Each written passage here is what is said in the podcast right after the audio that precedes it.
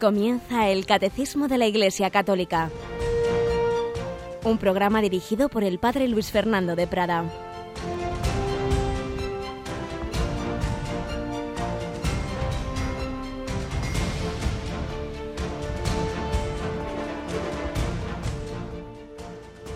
Alabados sean Jesús y María. Muy buenos días, querida familia de Radio María. Comenzamos un nuevo día, un jueves por tanto, un día en que especialmente agradecemos la Eucaristía, el sacerdocio, un día en que recordamos el mandamiento del amor fraterno, ojalá podamos acudir todos a la Eucaristía, pedir fuerza al Señor, adorarle, a recibir su cuerpo y de ahí a recibir ese amor eh, que está en su corazón para amar a los demás como Él nos ha amado. No soy yo quien vive, es Cristo quien vive en mí, no soy yo quien ama, ser corazón de Cristo, quien ama en mí. Se debe ser nuestro ideal. Comenzar el día pidiendo fuerza al Señor en la oración, en la Eucaristía, para luego en el trato de unos con otros repartir ese mismo amor, esa misma alegría, esa alegría que tiene siempre esta joven que tengo por aquí. Yolanda, buenos días. Muy buenos días, padre bueno, dispuesta, bueno, tú llevas ya un buen rato ahí en la radio trabajando, ¿verdad? Sí, aquí estamos, pero muy bien, despiertos y, atentos a lo que nos tenga que explicar. Pues ahora muy atenta, porque antes de lo que yo tenga que explicar vamos a recoger algún testimonio de esta realidad tan, tan fuerte que siempre ha estado presente en la historia de la Iglesia, que es la persecución eh, hoy dice el Papa mucho, es con diferencia la época de más persecución en la historia de la Iglesia, ni de lejos. Eh, aquellas persecuciones del Imperio Romano llegan a lo que está ocurriendo en nuestros días, lo que ha ocurrido por supuesto en el siglo XX, que ha sido tremendo, pero también ahora en muchas naciones. Vamos hoy por ello a recoger esta llamada a la oración por nuestros hermanos perseguidos, los cristianos que sufren tanto por su fe, los vamos a tener presentes muy particularmente cuando estamos explicando la fe, cuando estamos explicando el credo, pues cómo esa fe para tanto significa mucho sufrimiento, mucha persecución.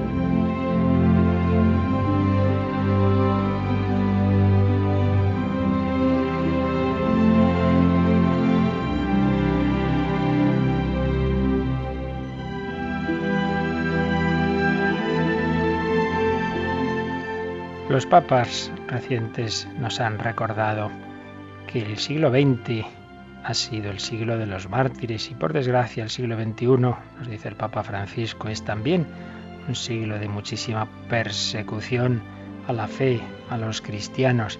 Tenemos que rezar mucho por tantos cristianos que sufren por su fe. Y una de las personas que se sintió llamada a ayudar, a colaborar en en el consuelo y en todo tipo de ayuda. A la iglesia perseguida fue el padre Berenfried van Straten, premostratense, que el Señor pues llamó cuando había terminado la Segunda Guerra Mundial a paliar tanto sufrimiento que había entonces y luego pues fundó esta, esta fundación pontificia ya, ayuda a la iglesia necesitada, que tiene programa en Radio María y que tanto bien ha hecho y sigue haciendo. Pues bien, el padre Berenfried van Straten tiene un libro, ya falleció, escribió un libro precioso, Dios llora en la tierra, donde recogía muchas de las experiencias de lo que él había ido conociendo, de iglesia necesitada, de iglesia perseguida y la verdad con, con historias conmovedoras. Uno de los capítulos más impresionantes se titula Cruces en que mueren tus hermanos. Cuando esto se escribía, sobre todo la persecución se daba en los países que llamábamos tras el telón de acero, todos aquellos países que estaban bajo la órbita comunista soviética, donde había realmente situaciones terribles, de las que se decía muy poco. Muy pocas personas lo sabían, o mejor dicho, lo querían contar, se sabía. Pero era muy poco dicho, incluso muchos intelectuales, pues que se quejaban de lo que ocurría en otras naciones, en diversas dictaduras, se callaban ante lo que ocurría en una Checoslovaquia, en una Bulgaria, en una Unión Soviética, incluso en Polonia, era realmente tremendo. Pero el padre Van Straten, con ese contacto que tenía con todas estas realidades, pues iba transmitiendo cartas que le llegaban o experiencias que por caminos más o menos anónimos y discretos para evitar aún más la persecución, iban llegando al mundo libre. De este libro leemos unos pasajes preciosos. Bueno, el final de una carta que había escrito un sacerdote desde Bulgaria, donde al final de su testimonio decía así, eh, antes de que mi país cayese bajo la dominación roja, vivía con mis padres y con el menor de mis hermanos. El mayor estaba casado, tenía una niña pequeña. A pesar de mi juventud, el obispo me había nombrado párroco. Poco después vinieron los rusos. Inmediatamente limitaron nuestra libertad. Era la víspera de Navidad y tenía muchas cosas que decir a la gente. Por eso escribí una carta sin firmar, de la que hice 120 copias, que mis hermanos repartieron durante la noche. Mi participación en el crimen quedó en las sombras, pero a mis hermanos los sorprendieron. Ambos fueron condenados a siete años de trabajos forzados. Tres años más tarde el mayor de mis hermanos fue indultado. Dispusimos todo para su vuelta, pero tres semanas antes de su liberación tuvimos noticias de que había muerto en el trabajo. Mientras tanto me llamaron al servicio militar. Al cabo de cinco meses descubrieron que tenía un defecto en el corazón y me declararon inútil. Me trasladé con mis padres a una nueva parroquia. Aumentaron las dificultades. Tomaban mis sermones taquigráficamente, buscaban un pretexto para golpearme, instigaron al pueblo en mi contra por medio de octavillas. La imagen de la Virgen apareció en la plaza gravemente deteriorada. Mi hermano y algunos amigos la volvieron a poner en su sitio y la adornaron con flores. Una semana después detuvieron a mi padre pero enseguida tuvieron que llevarle a la enfermería de la cárcel. Los médicos lo declararon incurable.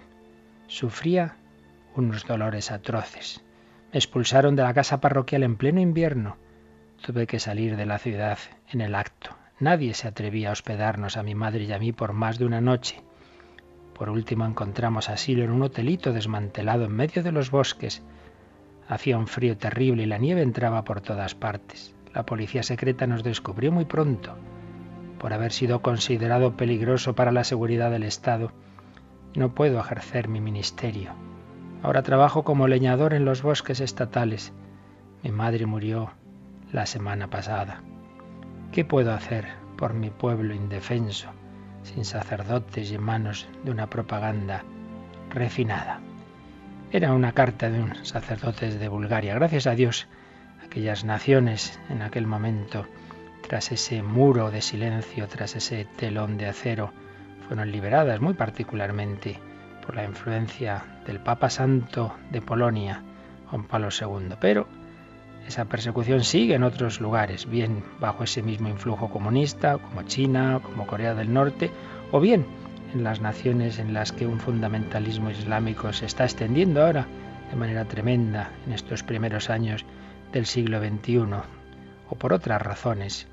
El caso es que siempre hay hermanos nuestros que sufren por la fe y lo que más nos puede ser de provecho de este capítulo que escribía el padre Berenfried van Straten es esta reflexión que vale para cualquiera de las circunstancias de no solo de persecución, sino de hermanos que sufren por otros motivos. Decía así: Cristo está encadenado con todos los que viven sin libertad.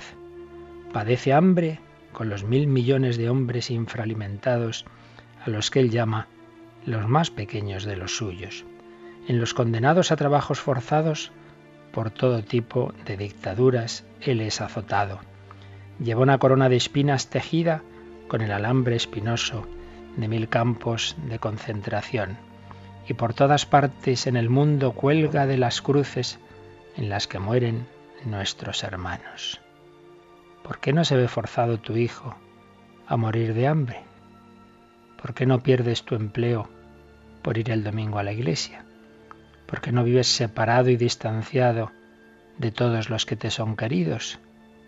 Yo no lo sé, y tú tampoco. Es un misterio. Nosotros no somos mejores que los otros, y sin embargo estamos mejor que ellos. Nosotros, la pequeña minoría que vivimos en paz y bienestar, tenemos un camino totalmente distinto para ir al cielo que esa inmensa mayoría que sucumbe en la miseria y el temor, el dolor y el hambre. Pero yo creo que estos afligidos serán felices por toda la eternidad, porque son los más pequeños de los suyos, los hijos de Dios más queridos. Tras un breve tiempo de sufrimiento, Dios mismo enjugará sus lágrimas por haberse hecho tan semejantes al varón de dolores. Nosotros seremos pobres por toda la eternidad, por tener que llevar un fragmento tan pequeño de la cruz de Cristo.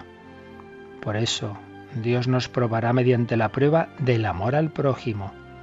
Si no vamos con las manos llenas de bondad y consuelo hacia nuestros hermanos que ahora son crucificados a causa de nuestros pecados, si somos avaros en nuestra abundancia, si no damos todo lo que podemos por los pobres y perseguidos, si en nuestra ayuda no somos más heroicos, entonces debemos temer por nuestra salvación eterna.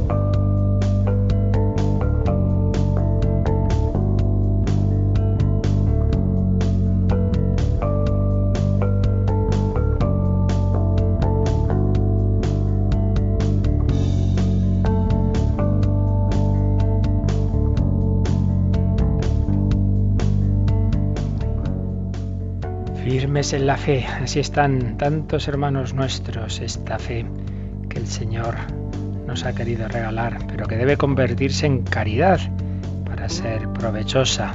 Por eso, si no tenemos estas circunstancias tan duras, el Señor nos llama a ayudar a los que sí las tienen. Nos llama a esa caridad con todo necesitado. La fe debe convertirse en esperanza y en caridad. Pues vamos adelante con esta exposición de la fe. Os recuerdo que estamos en el inicio de la segunda sección de esta primera parte del Catecismo de la Iglesia Católica. Una sección sobre el credo, sobre los símbolos de la fe, es la introducción en la que estamos ahora. Hemos recordado lo que significa la palabra símbolo, profesión de fe, credo o símbolo con su etimología, el contexto bautismal, de, los credos, que no es simplemente enunciar verdades, sino cambio de orientación de toda la vida. Renunciar al pecado, renunciar a Satanás, renunciar al mundo y por el contrario vivir para Dios Padre, Dios Hijo y Dios Espíritu Santo. Como el, el, credo tiene esas tres grandes partes, cada una en relación a una persona divina, el Padre, el Hijo y el Espíritu Santo, y doce artículos.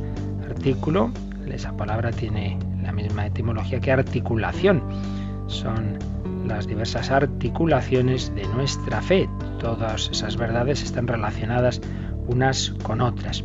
Y como en la historia de la Iglesia ha habido diversos eh, símbolos, diversas profesiones de fe eh, que se han ido componiendo por concilios, por papas, eh, todos ellos válidos, naturalmente, ninguno es superado, ninguno es inútil, sino que cada uno pues se fijaba especialmente en algún aspecto.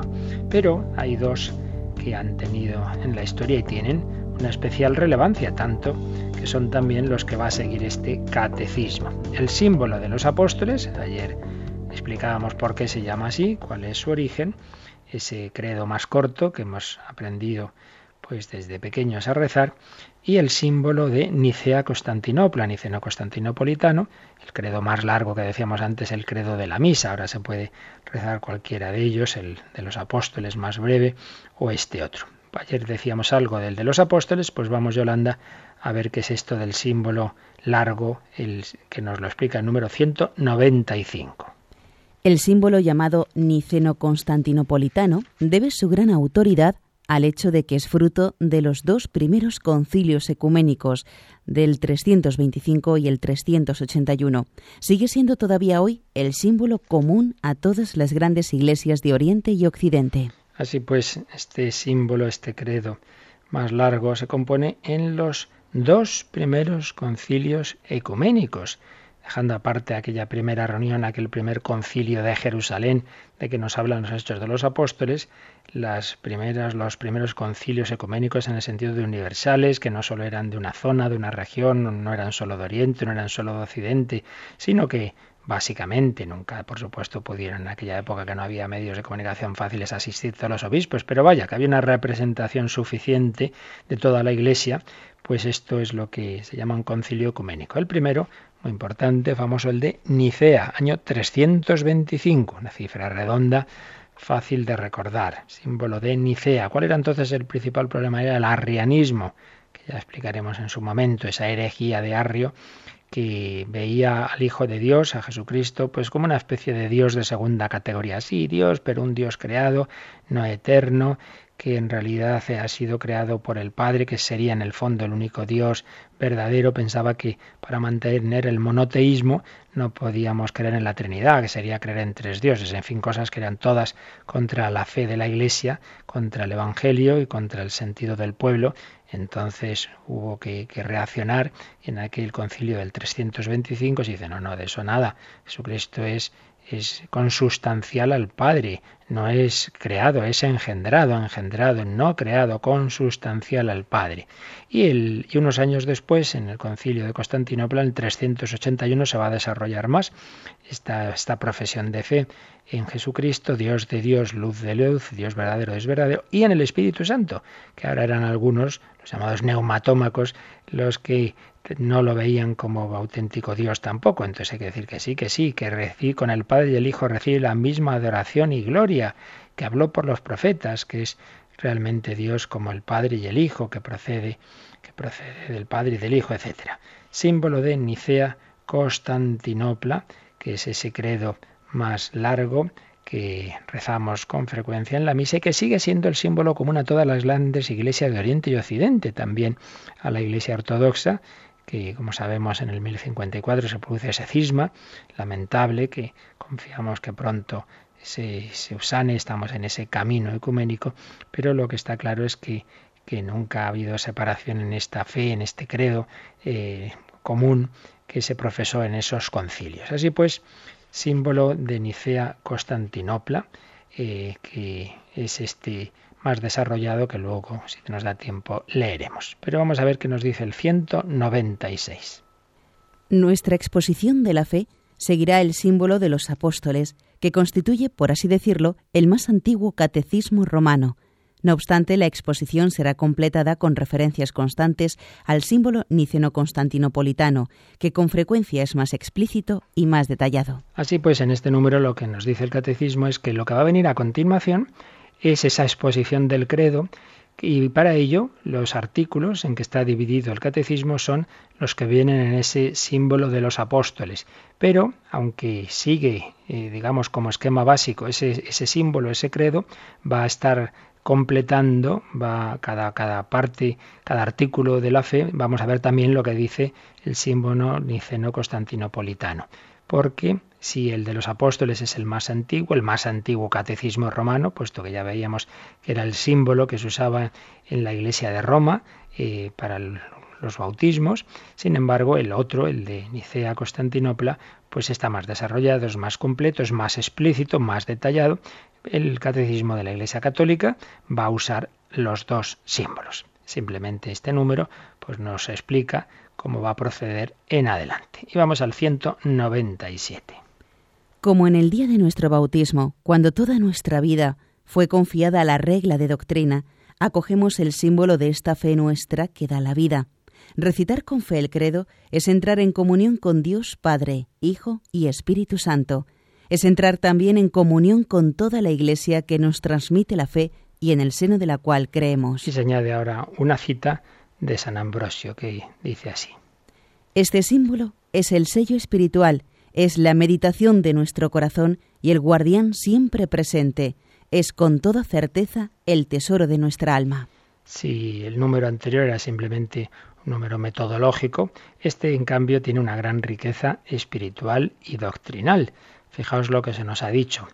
Como en el día de nuestro bautismo, cuando toda nuestra vida fue confiada a la regla de doctrina, está entre comillas esta expresión, la regla de doctrina es de San Pablo, carta de los, a los Romanos 6, 17.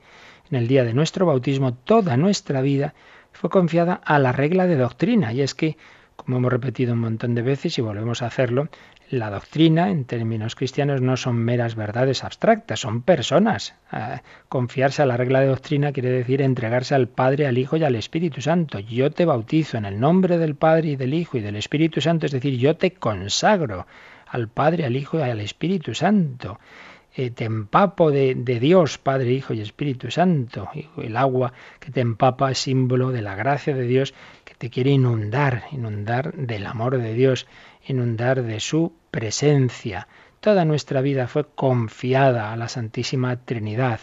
Pues igual que eso se hizo en nuestro bautismo, al recitar el credo, acogemos, acogemos este símbolo de la fe que da la vida, que da la vida. Repetimos, no son meras ideas, es que es la verdadera vida, esto es mi vida, pues Dios es nuestra vida, Dios está llamado a ser nuestra vida. Se dice, esta persona, el deporte es su vida. Quiere decir que es lo que le ilusiona, que está toda la semana pensando, pues el sábado haré esto, haré lo otro, eh, haré tal deporte, jugaré tal partido. Bueno, pues Dios quiere ser nuestra vida, no una obligación, no una carga, sino que nos ilusione. Vivo con Dios, voy ahora a hacer oración, voy a estar con el Señor, voy a recibir la comunión y luego todo el día, pues haga lo que haga, también la diversión, pero la vivo desde Dios. Esa es mi vida. Vivo como hijo de Dios Padre, confiado en Él, vivo como amigo y hermano de Jesucristo, vivo movido por el Espíritu Santo. Por eso, recitar con fe el credo, nos dice este número del catecismo, recitar con fe el credo es entrar en comunión con Dios Padre, Hijo y Espíritu Santo. Entrar en comunión, vivir en esa familia divina. ¿Veis qué, qué vital es esto? Nada de abstracciones, nada de puras teorías. La fe se refiere a realidades, a personas, no a meros enunciados. Recitar con fe el credo es entrar en comunión con Dios Padre, Hijo y Espíritu Santo. Pero es también entrar en comunión con toda la Iglesia, que nos transmite la fe y en el seno de la cual creemos. Y aquí recordamos todo lo que hemos visto en en catequesis anteriores, del creo, creemos. La fe cristiana no es meramente que uno por ahí se pone a pensar y entonces llega a tal conclusión individualísticamente, no, sin, sin excluir evidentemente esa búsqueda personal, pero que nos llega, nos lleva a ese creemos de la Iglesia. La fe se me ha transmitido en esa gran comunión de la Iglesia, me ha llegado el testimonio de Cristo a través de los testigos que fueron los apóstoles y sus sucesores, que son los obispos, por esa cadena de testigos y de santos y de mártires. Me ha llegado la fe y en esa comunión de la fe yo digo creo, pero un creo en el creemos, en el nosotros de la Iglesia decimos esas palabras del credo y madre mía, lo que estamos haciendo, estamos entrando en comunión con la Santísima Trinidad y estamos entrando en comunión con generaciones y generaciones de cristianos que nos han transmitido la fe, entre ellos esos mártires de los que hablábamos al principio. Si tú y yo ahora mismo somos cristianos es porque en nuestras tierras, en nuestras naciones, desde luego en España también, ha habido a lo largo de los siglos personas que han dado su vida por la fe, han sido mártires y otros muchísimos más que sin el martirio de sangre, pero han sido confesores de la fe, han extendido la fe con su vida, con su testimonio, con su educación, con su catequesis en la familia, luego con su ministerio sacerdotal, episcopal, con su vida consagrada, una vida entregada a la fe, en comunión con la Trinidad y en comunión con toda la Iglesia. Por ello, recitar el credo y fijarnos en sus diversos artículos, pues es siempre esta actitud experiencial, este creer y confiarnos a Dios. Por eso, gran teólogo suizo, von Balthasar, en un comentario que tiene sobre el credo antes de, la explicación de, de cada artículo, insistía en esta visión, digamos, de conjunto.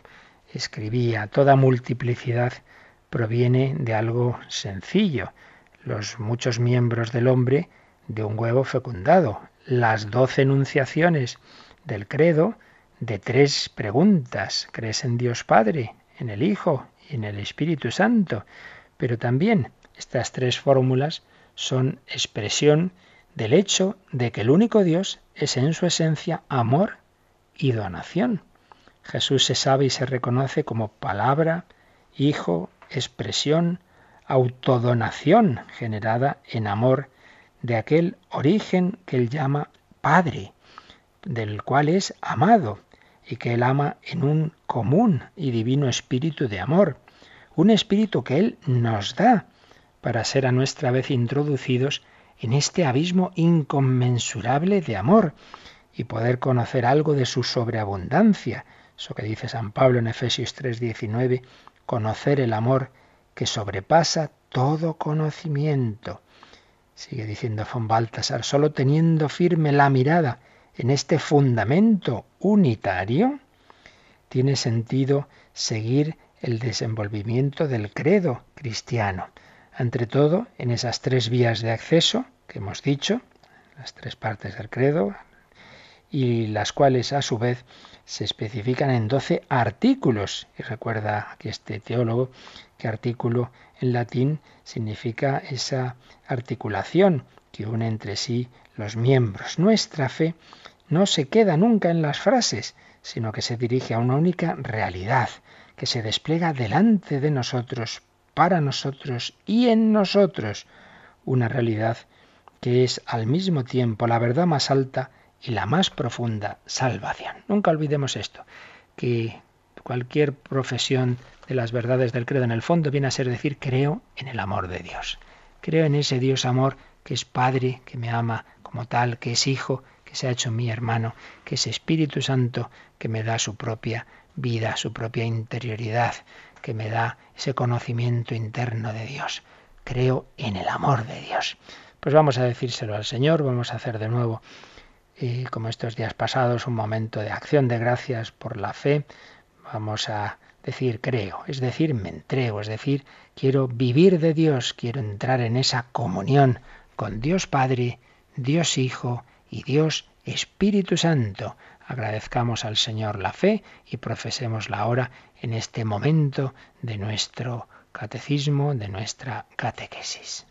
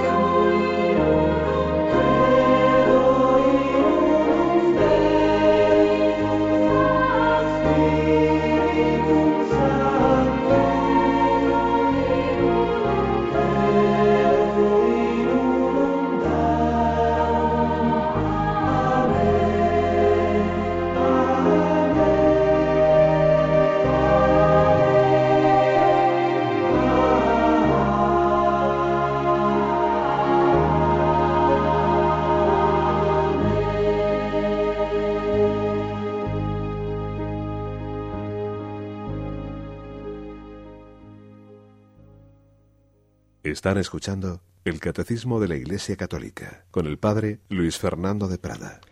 El credo, el, la profesión de nuestra fe, la comunión con la Santísima Trinidad, la comunión con los hermanos en la Iglesia. Pues si te parece, Yolanda, antes de seguir este comentario, vamos a, mirar cómo esta, esta, segunda, esta primera, perdón, esta segunda sección de la primera parte del catecismo, en realidad antes de estos números que estamos comentando, lo que hace es ponernos en dos columnas estos dos credos, este símbolo de los apóstoles y este credo niceno-constantinopolitano. Entonces lo que vamos a hacer, eh, vamos a irlos leyendo eh, en, en esa doble columna, digamos, pues leemos un párrafo de uno y leemos ese el párrafo correspondiente del otro. Así que empieza tú con el símbolo de los apóstoles.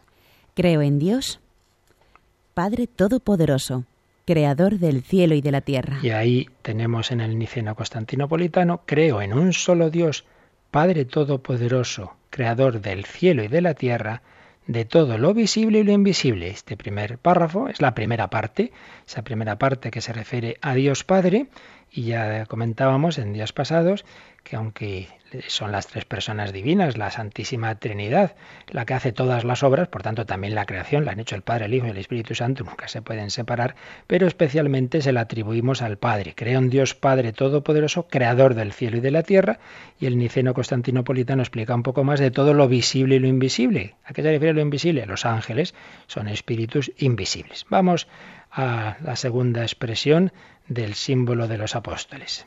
Creo en Jesucristo, su único Hijo, nuestro Señor. Y aquí se desarrolla mucho más en el Niceno Constantinopolitano porque, como ya os decía antes, habían surgido esas herejías, sobre todo esa herejía arriana, que negaba la auténtica divinidad de Jesucristo. Y por eso mm, vemos en este credo largo. Creo en un solo Señor Jesucristo, Hijo único de Dios, nacido del Padre, antes de todos los siglos, porque la herejía arriana decía que había sido creado en un determinado momento. No, no, no, no. El Hijo es eterno como el Padre, antes de la creación. Dios de Dios, luz de luz, Dios verdadero de Dios verdadero. Nada de una especie de Dios de segunda categoría. No, no. Dios de Dios, luz de luz, Dios verdadero de Dios verdadero. Engendrado, no creado. Arrio decía que había sido creado. No, no, no ha sido creado. Procede del Padre eternamente como Hijo engendrado. Engendrado, no creado, de la misma naturaleza del Padre. Por cierto, primera traducción que tuvimos en España en la misa decía de la misma naturaleza que el Padre. Y mucha gente se ha quedado todavía con esa traducción que luego se corrigió. Es del Padre, no es lo mismo. De la misma naturaleza del Padre quiere decir que procede de esa misma sustancia del Padre. No es decir, bueno, tiene este la misma naturaleza que el otro. No, no, es que procede de él de la misma naturaleza del Padre, porque en todo fue hecho, que por nosotros los hombres y por nuestra salvación bajó del cielo. Y cuando llegamos aquí volvemos al símbolo de los apóstoles que nos sigue diciendo pues toda la, obra de Cristo, Yoli. Que fue concebido por obra y gracia del Espíritu Santo. Nació de Santa María Virgen. Padeció bajo el poder de Poncio Pilato. Fue crucificado, muerto y sepultado. Descendió a los infiernos. Al tercer día resucitó de entre los muertos.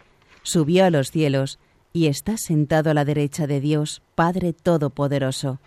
Desde allí ha de venir a juzgar a vivos y muertos. Así expresa este símbolo de los apóstoles, pues la acción de Jesucristo, el Hijo Eterno de Dios, una vez que se hace hombre, fue concebido por obra y gracia del Espíritu Santo, no por obra de varón, nació de Santa María Virgen, aquí aparece ya desde ese primer momento en la historia de la Iglesia, esa fe en la virginidad de María, y luego, pues como padeció bajo el poder de Poncio Pilato, lo cual sitúa todo esto en la historia, no es una, una, cuestión mítica, no, no, ocurrió en un determinado momento de la historia que conocemos muy bien, fue crucificado, muerto y sepultado, descendió a los infiernos, ya sabéis que aquí los infiernos no es el infierno nuestro, es el Seol, es ese lugar, por llamarlo de alguna manera, esa situación en que estaban las personas que habían muerto antes de Cristo y todas aquellas personas justas y buenas que esperaban la salvación, pero que hasta que Cristo no resucitara no podían entrar en el cielo.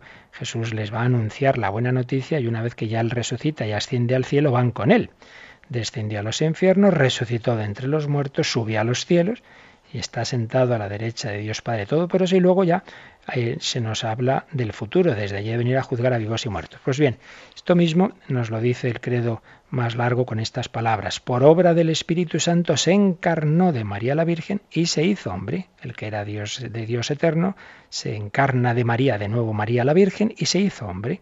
Y por nuestra causa, por nosotros, fue crucificado en tiempos de Poncio Pilato. Hay quien dice que esta traducción en tiempos es un poco pobre, es más bien bajo, bajo el poder de Poncio Pilato. Padeció y fue sepultado y resucitó al tercer día, según las Escrituras, y subió al cielo, y está sentado a la derecha del Padre, y de nuevo vendrá con gloria para juzgar a vivos y muertos, y aquí se añade, y su reino no tendrá fin.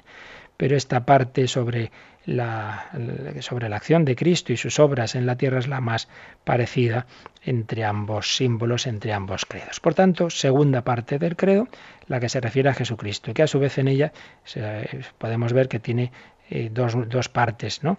Una primera, esa, ese Hijo de Dios eterno, antes de hacerse hombre, es el, el Hijo eterno, eh, Dios de Dios, luz de luz, y luego una vez ya que se encarna una vez que entra en, la tierra haciéndose hombre. Tercera parte, la que se refiere al Espíritu Santo. En el símbolo de los apóstoles es una sola frase.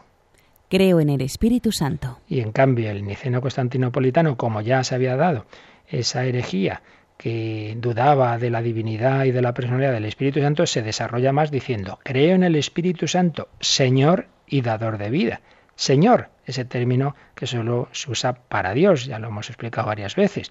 La traducción griega de la Biblia de los 70 de la palabra Yahvé era Kyrios, Señor, solo se usaba para Dios, pues es decir que era el Espíritu Santo Señor, es decir, es Dios.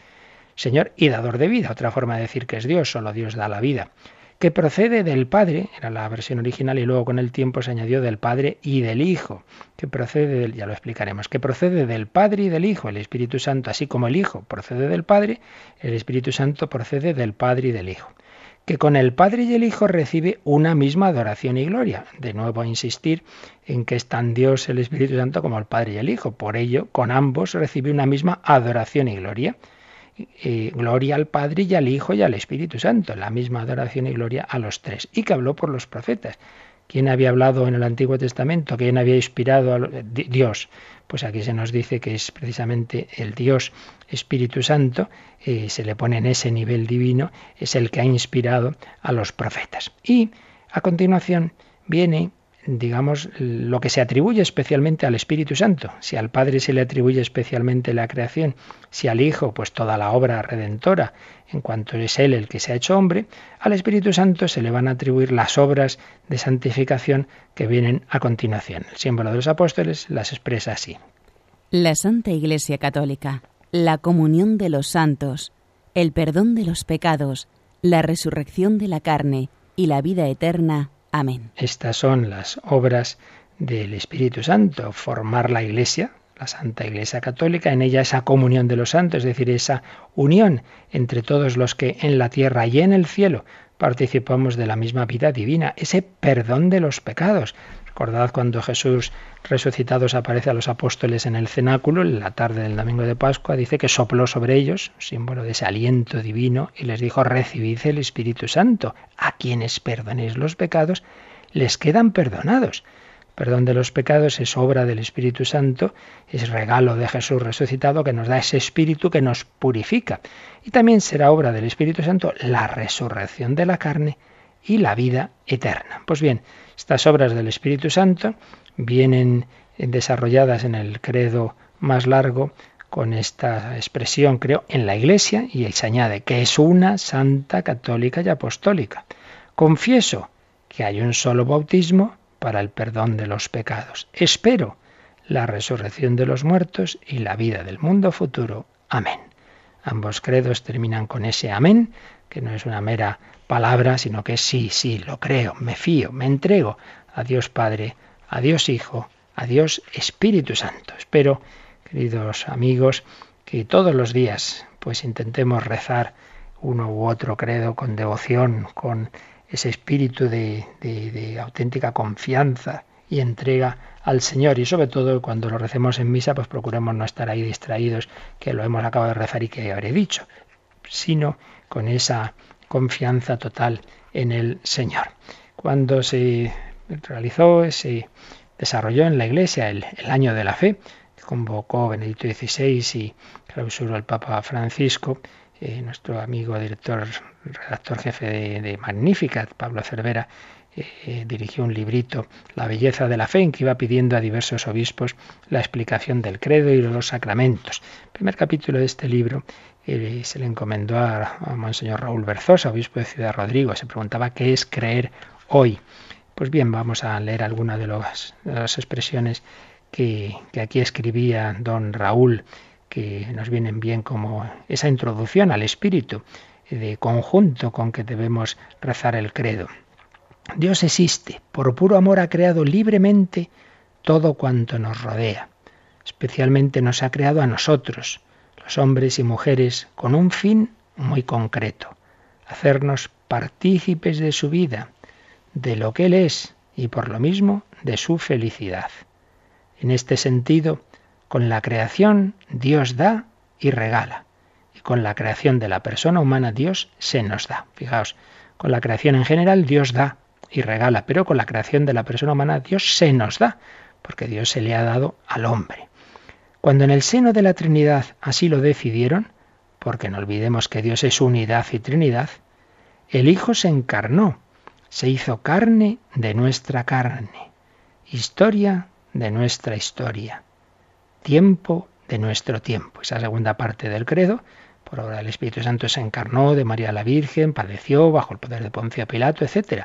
Se hizo historia de nuestra historia, el Hijo Eterno, tiempo de nuestro tiempo. Y para que descubriéramos con seguridad lo que Dios quería de nosotros, nos reunió en familia, en iglesia, que significa reunión de los que han sido llamados, y nos hizo hijos suyos adoptivos gracias al Espíritu Santo, que es el mismo amor del Padre y del Hijo, y por lo tanto herederos de una vida que nunca concluirá. Fijaos que bella síntesis del credo hecho aquí don Raúl Berzosa. El Hijo se, se nos ha dado, se ha hecho carne de nuestra carne, y para que descubriéramos lo que Dios quería de nosotros, nos reunió en familia, en iglesia, nos hizo hijos adoptivos suyos, nos dio el Espíritu Santo que es el mismo amor del Padre y del Hijo. Y herederos. Si somos hijos, somos herederos. ¿De qué? De Dios, de una vida que nunca concluirá. Mi herencia, mi futuro es Dios. Contemplarle, disfrutarle con los hermanos. La gloria del cielo. Y termina con este otro párrafo. Lo que nosotros creemos y fundamenta toda nuestra vida se puede resumir en dos partes. Por un lado, que hemos salido de Dios y a Él volveremos.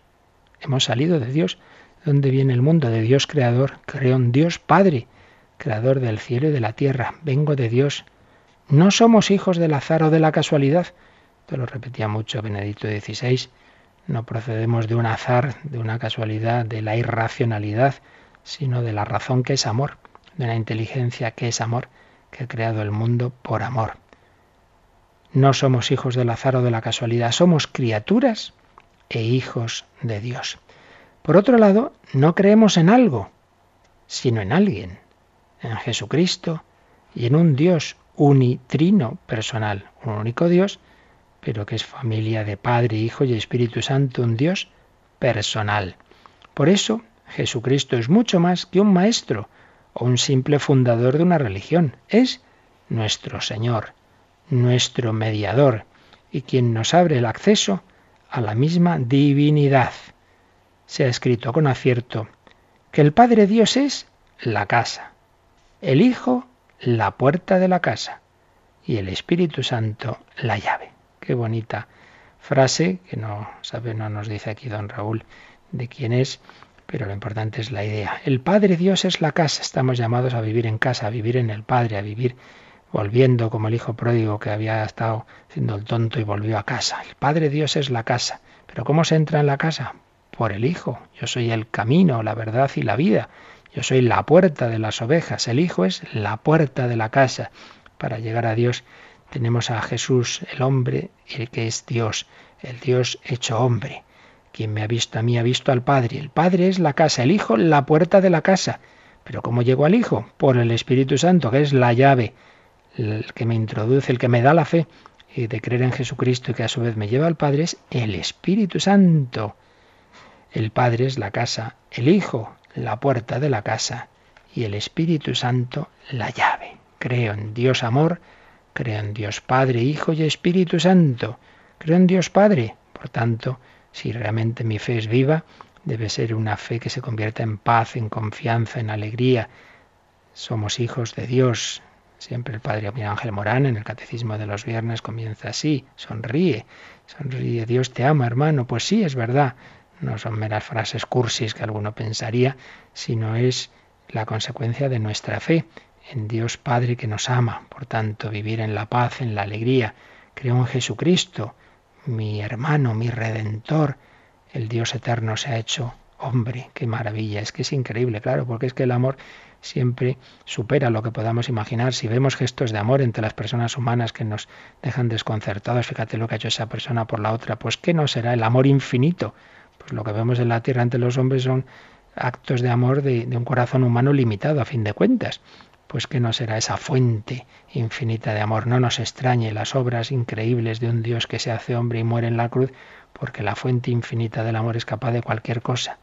Creo en Dios Hijo y creo en Dios Espíritu Santo quiere ser alma de mi alma, vida de mi vida, quiere iluminarme, quiere moverme, quiere llevarme a la vida eterna. Pues demos gracias a Dios por esta maravilla de nuestra fe, pidamos profesarla cada vez más de corazón, ir aumentando y creciendo en ella, porque no es de tenerla o no tenerla, sino tener más o menos fe. Ojalá cada día vaya creciendo, arraigándose más y más en nuestra vida y sacando todas sus consecuencias de esperanza y de amor.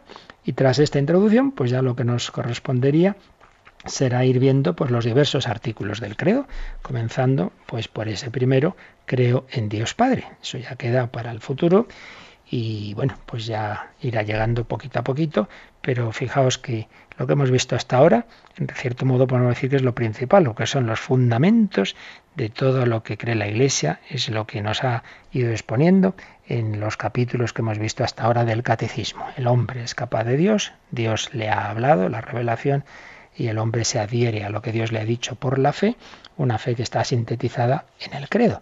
Pues con eso ya podíamos acabar este programa tranquilamente y dejarlo por despedido, pero en fin, seguiremos luego ya explicando cada uno de sus artículos según hasta donde el Señor nos lo conceda. Como siempre, últimos momentos para reflexionar, meditar y también, quien lo desee, consultar. Participa en el programa con tus preguntas y dudas. Llama al 91 153 8550. También puedes hacerlo escribiendo al mail catecismo arroba radiomaria.es. Catecismo arroba radiomaria.es.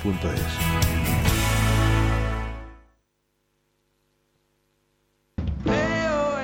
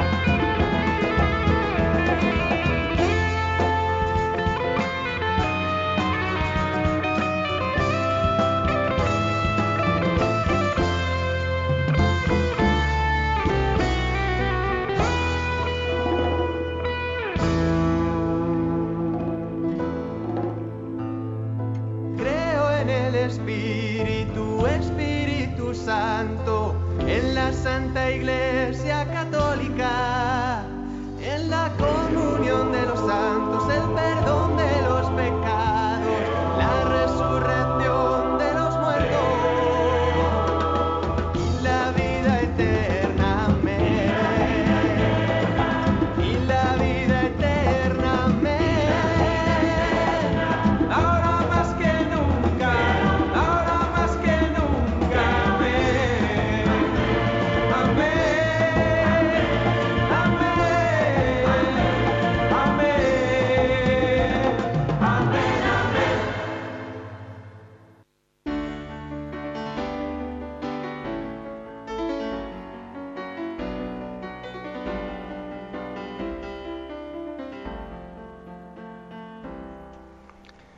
Bueno, tenemos alguna llamada, Yolanda. Así es, padre. Nos ha llamado Ana de Navarra y mm, ella comenta que el credo largo siempre le han dicho que es el más completo, pero en cambio ella ve que le falta la comunión de los santos, que eso sí que está en el credo de los apóstoles. Eh, ¿Por qué? Mm, No le han sabido explicar bien, muchas veces lo he preguntado, pero no le han sabido explicar muy bien por qué no incluye el, dice, no, el, la comunión de todos los santos. Bueno, ahora mismo exactamente el por qué no incluíamos a santos no sabría dar una respuesta precisa, pero hay que tener en cuenta lo que ya hemos ido diciendo estos días sobre los credos. Cada credo no ha pretendido nunca ser una enumeración total, completa y absoluta de todo lo que cree la Iglesia, no. Han surgido, han surgido en circunstancias concretas, sobre todo de respuesta a problemas que había en esos momentos y de respuesta a determinadas herejías. En ese momento de esos dos eh, concilios en los que se compone este credo, el de Nicea y el de Constantinopla, lo que se negaba no era la comunión de los santos, era la divinidad del Hijo o la divinidad del Espíritu Santo. En ello es donde se pone el acento. Y entonces, bueno, pues ahí ap- aparece desarrolladísima toda, toda esa divinidad, particularmente de- del Hijo, que era, claro, el punto clave de la fe cristiana, si Jesús es Dios o no. Entonces se insiste en ello y pues no se recogió e- ese otro aspecto, como tantos otros, ¿verdad?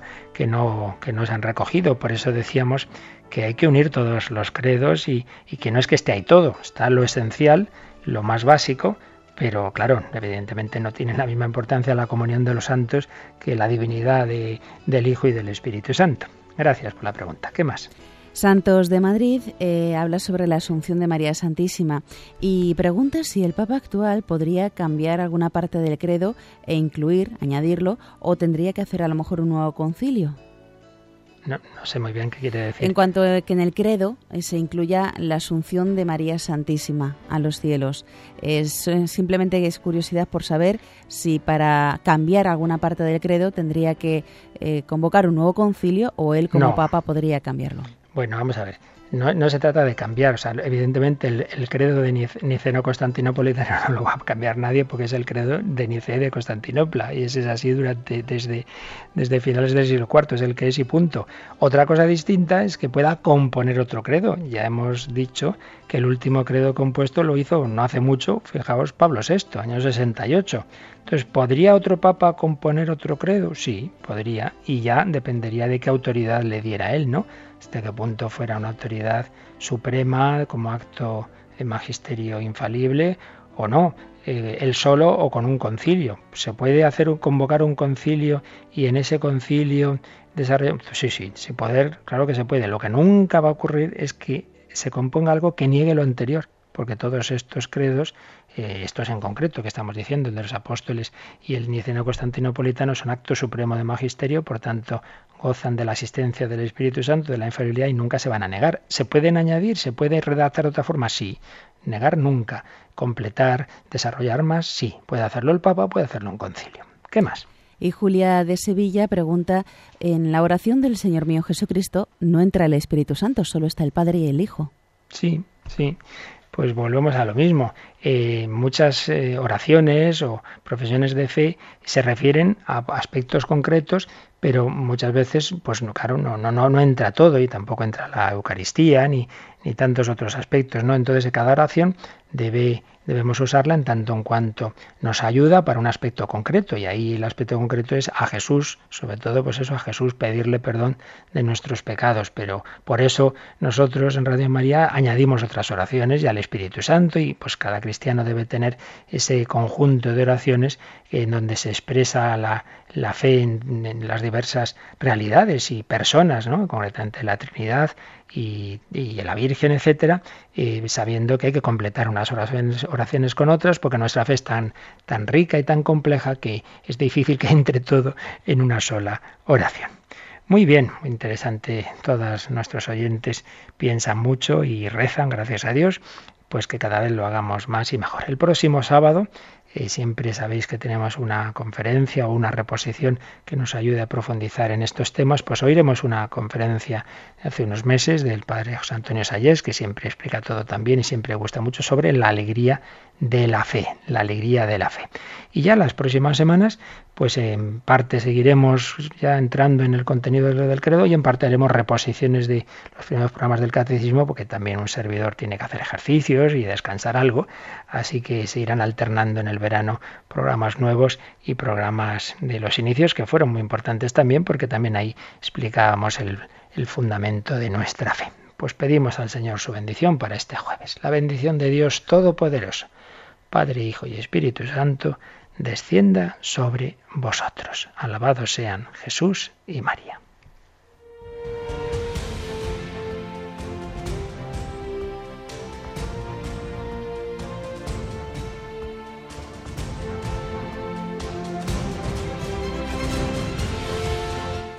Han escuchado en Radio María el Catecismo de la Iglesia Católica, un programa dirigido por el Padre Luis Fernando de Prada.